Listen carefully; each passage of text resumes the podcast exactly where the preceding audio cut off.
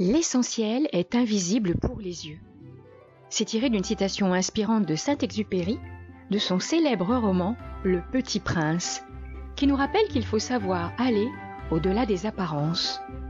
Toujours à l'écoute du podcast qui allume la magie de tous ceux qui aimeraient activer leur potentiel énergétique en pleine conscience, d'éveiller la meilleure version de soi-même dans le quotidien et retrouver sa force intérieure sans se prendre la tête.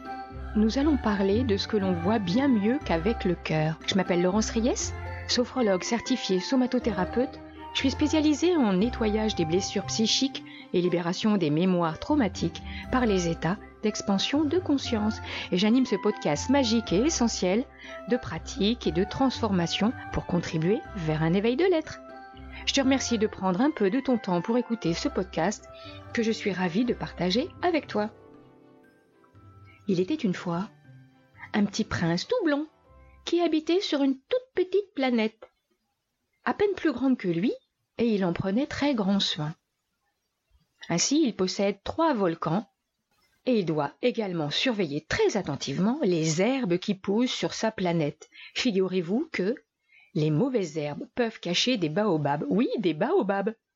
Alors bien sûr, un baobab sur Terre, c'est merveilleux. Mais un baobab sur la planète du petit prince, c'est redoutable. Ça peut la faire éclater. Un beau jour, une nouvelle herbe a poussé et a donné une rose. Quelle surprise Mais quelle enquiquineuse aussi cette rose Pourtant, le petit prince accepte ses caprices, la couvre le soir d'un globe, afin qu'elle ne prenne pas froid. Cette rose vient chambouler sa vie. Il n'y comprend plus rien. Il a tant besoin de réponses pour lutter contre les baobabs qu'il décide de quitter sa planète à la faveur d'un vol d'oiseaux migrateurs. C'est alors que la rose lui déclare son amour, mais il part car il a besoin de réponses et de s'instruire contre les baobabs. Alors il se rend sur des planètes, des astéroïdes les plus proches, et c'est là que débute son grand et long voyage avant de mettre les pieds sur la Terre. Il va donc parcourir six astéroïdes habités par six hommes bien différents où il va voir avec ses yeux et son cœur d'enfant en chacun d'entre eux leurs incohérences et leurs comportements bizarres. De vraies caricatures, ces grandes personnes. C'est un véritable voyage initiatique qui lui aura permis de comprendre les sentiments tels que l'amour, l'amitié. En route pour ce voyage du petit prince sur la première planète, il rencontre un roi, un monarque absolu, qui a une bien drôle de façon de clamer son autorité par des mensonges et de la manipulation. Pour la deuxième, il rencontre un vaniteux, avec un drôle de chapeau, qui a besoin d'être applaudi et admiré tout le temps. Dans la troisième, plus raisonnable, il rencontre un buveur, un buveur d'alcool, mais qui boit pour oublier car il a honte de boire. Sur la quatrième, quelqu'un qui se dit très très sérieux, c'est le businessman. Il ne peut pas être dérangé, car il ne fait que compter, il compte tout ce qu'il voit, et il le met dans un coffre. Il compte même les étoiles. Il croit toutes les posséder. Mais sa vie n'est que monotonie et solitude, car il ne fait rien comme les autres. Il n'apprécie même pas leur beauté. Mieux vaut être moins sérieux dans la vie pour apprécier le vrai sens des choses. Sur la cinquième, il rencontre l'allumeur de réverbère, qui a vraiment une occupation très jolie, donc véritablement utile. Le souci, c'est que le jour se lève à chaque minute sur cette planète. À chaque minute, il doit allumer puis éteindre son réverbère. Chaque minute est un jour pour lui. Il n'a jamais le temps de se reposer, ni même de dormir. À notre époque, l'allumeur de réverbère aurait fait un burn-out au lieu d'apprécier chaque instant qui passe et profiter de la vie et de ses proches. Pour la sixième, enfin un véritable métier, le géographe, mais il ne connaît même pas sa propre planète et se borne de recueillir des informations des explorateurs qui viennent le soir. Il engrange, il engrange, il engrange dans son grand livre, il a tendance à rester dans sa zone de confort. C'est sûr, avoir le courage de partir à la découverte de soi, bouger, de se mettre en mouvement, permet de garder un esprit plus en forme. Surtout si on apprend régulièrement de nouvelles choses qui ne demandent un petit effort de dépassement. Décidément, on peut rien en tirer de ces adultes de ce qu'ils pensent être comme des choses importantes qui ne le sont pas aux yeux du petit prince. Pour la septième et grande planète, la Terre, où, à sa grande surprise, le petit prince ne rencontre pas d'humain. Mais un serpent qui s'enroule, une fleur à trois pétales qui ne l'aide pas du tout, et un décevant champ de roses, lui qui croyait sa rose unique Ça le fait pleurer. Alors arrive un renard, avec qui il veut jouer? Mais le renard ne peut pas pour l'instant, il doit être apprivoisé. Alors le petit prince va venir à la même heure, chaque jour, et l'approcher peu à peu, et un peu plus près de lui, jusqu'à ce qu'ils puissent s'apprivoiser mutuellement. Le renard et le petit prince sont devenus de véritables amis. Le renard à apprivoiser est aussi une symbolique de notre petit cœur à l'intérieur, que l'on doit apprivoiser, la partie de nous qui a besoin d'avoir confiance en nous. Lui, le petit prince, aime la rose de sa planète, qui ressemble à toutes les roses qu'il observe sur Terre. Mais le renard a un secret. C'est qu'on ne voit bien qu'avec le cœur. L'essentiel est invisible pour les yeux. Pour autant, sa rose est unique, parce qu'il l'a choisie, elle est unique au monde, lui dit le renard, parce qu'il a pris du temps pour elle. Il a décidé qu'il en était ainsi. Mais malgré son amitié, il doit partir et poursuivre son chemin et laisser son ami très attristé. Ensuite il rencontre un aiguilleur dont le rôle est de trier les gens pour les orienter vers leur train. On n'est jamais content là où on est. Seuls les enfants savent ce qu'ils cherchent. Puis un marchand qui vend des pilules pour apaiser la soif soi-disant une économie de temps pour faire autre chose. Cinquante-trois minutes par semaine exactement. Oh, mais voilà. Si j'avais cinquante-trois minutes pas dépensées, je marcherais tout doucement vers une fontaine.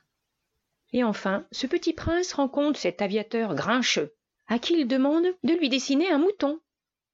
Et oui, un mouton pourra manger l'herbe. En mangeant l'herbe, pourra découvrir les baobabs et ainsi libérer sa planète mais cet aviateur grincheux n'aime pas qu'on lui dise que ses dessins de moutons ne lui vont pas du tout. À un moment, l'aviateur ouvre ses yeux, sa conscience, qui finit par comprendre le besoin de l'enfant, dessine une caisse avec un mouton à l'intérieur. Bah oui, faut bien transporter ce mouton sur ta planète d'une manière ou d'une autre. Mais il est en train de dormir à l'intérieur. Il est drôle cet aviateur, et petit à petit, il devient lui aussi son ami. À la fin de l'histoire, le petit prince a obtenu ses réponses. Il a découvert l'amitié, le partage, et que chacun pouvait faire comme il pouvait. Il a compris ce qu'il éprouvait pour la rose et il repart avec un mouton pour l'aider. Oui, le petit prince a grandi.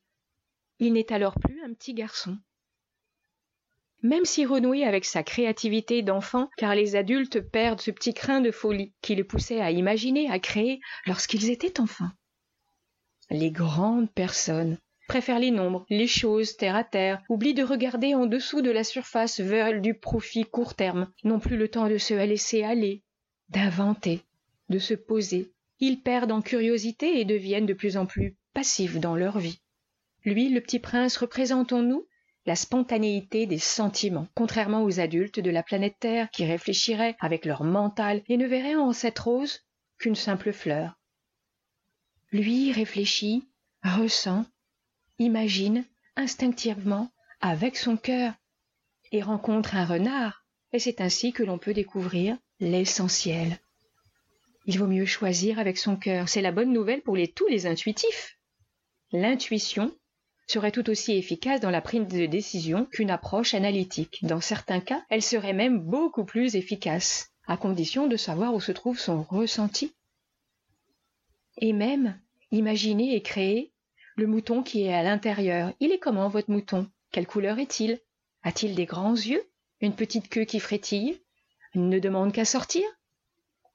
En entreprise, un individu qui connaît bien son domaine d'expertise prendrait de meilleures décisions quand il décide avec ses tripes, avec son cœur, avec son ressenti, centré. Être centré afin de prendre les meilleures décisions, il nous faut trouver l'équilibre entre les actions et l'intuition, équilibre qui sert à combler le fossé entre l'instinct et la pensée rationnelle. Évidemment, le petit prince a plein d'autres conseils à nous donner. Mais pour ça, il faudra peut-être aller directement discuter avec lui, sur sa petite planète. Vous ne le raterez pas. Il devrait être en train de regarder le coucher du soleil à côté de sa rose et de son petit mouton. Besoin de découvrir, d'explorer ton essentiel, la magie de ton ouverture de cœur, ton petit mouton intérieur? Je suis là pour toi. Tous les liens sont en bio. Je te remercie infiniment de m'avoir écouté jusqu'au bout pour t'inspirer de cette nouvelle année et surtout pour toutes ces écoutes qui grandissent de jour en jour. Merci infiniment car ça m'encourage à continuer sur cette voie. Je suis ravie que ça vous plaise. Je vous invite et je t'invite à partager cet épisode. Il pourrait faire éveiller, résonner un petit mouton, une énergie magique autour de toi et inspirer une personne qui en aurait besoin. N'oublie pas de t'abonner à la plateforme de podcast préférée Bienvenue sur le chemin d'exploration de ta magie personnelle. En attendant de te retrouver très bientôt pour un nouvel épisode, une séance, un mini-atelier, en présentiel ou en ligne, que la magie enchante ton cœur et te guide sur ton chemin.